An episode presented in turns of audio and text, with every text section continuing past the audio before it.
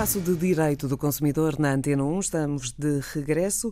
Eh, esta semana vamos direcionar atenções para um mercado muito eh, específico e muito abrangente também, doutora Graça, que é a Europa. Ora, na semana passada foi assinalado o Dia da Europa. Como sabemos, estamos perante um mercado livre eh, que observa uma proteção mínima requerida a todos os Estados-membros. Ora, a defesa do consumidor tem, portanto, regras específicas neste mercado europeu. Exatamente, é isso que acontece. Uh, boa tarde. É, e é isso que acontece, e, e talvez seja oportuno, uh, a propósito da, da, comemoração do Dia da Europa no último dia 9 de maio, falarmos, abordarmos esta questão e esta temática durante hum, os programas que irão acontecer durante esta semana que hoje se inicia.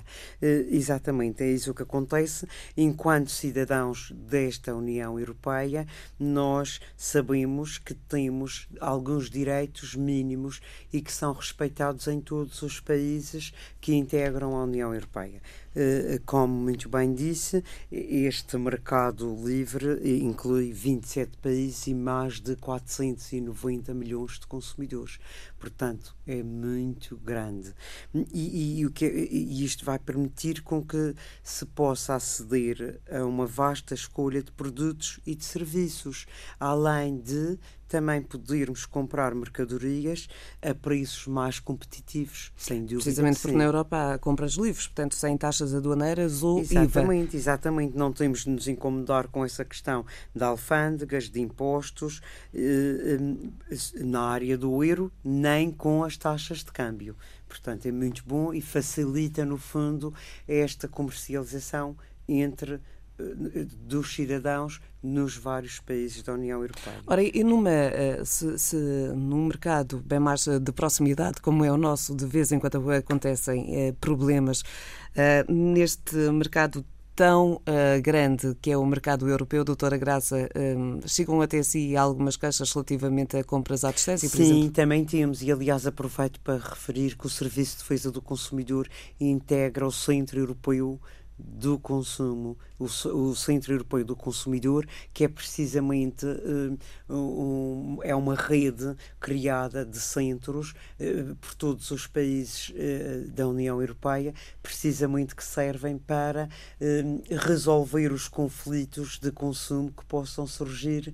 Por exemplo, se um, se um consumidor é de um Estado-membro e o, o, agente económico de outro Estado-membro é precisamente nesses centros europeus que se, através desta rede europeia, que se um, resolvem estes conflitos de consumo. Portanto, e a vocês Madeira entram, integra, trabalham em parceria para Sim, resolver os, os, problemas que, que a acontecem. A Madeira entre... integra esta rede extrajudicial europeia uh, uh, através do Centro Europeu uh, do Consumo.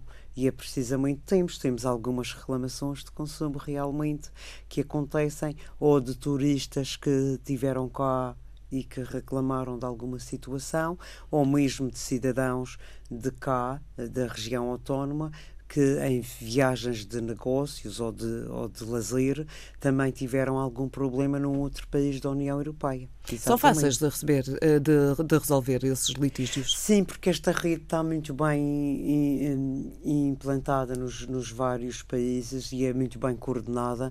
Eu julgo que sim, que as coisas funcionam muito bem com os nossos colegas dos diferentes países. Há um, há um contacto muito muito saudável. Eu julgo que sim, que pelo menos há essa vontade. Do seu ponto de vista, é mais fácil resolver um problema destes ou um interno, chamemos-lhe assim? Ah, eu prefiro resolver os internos.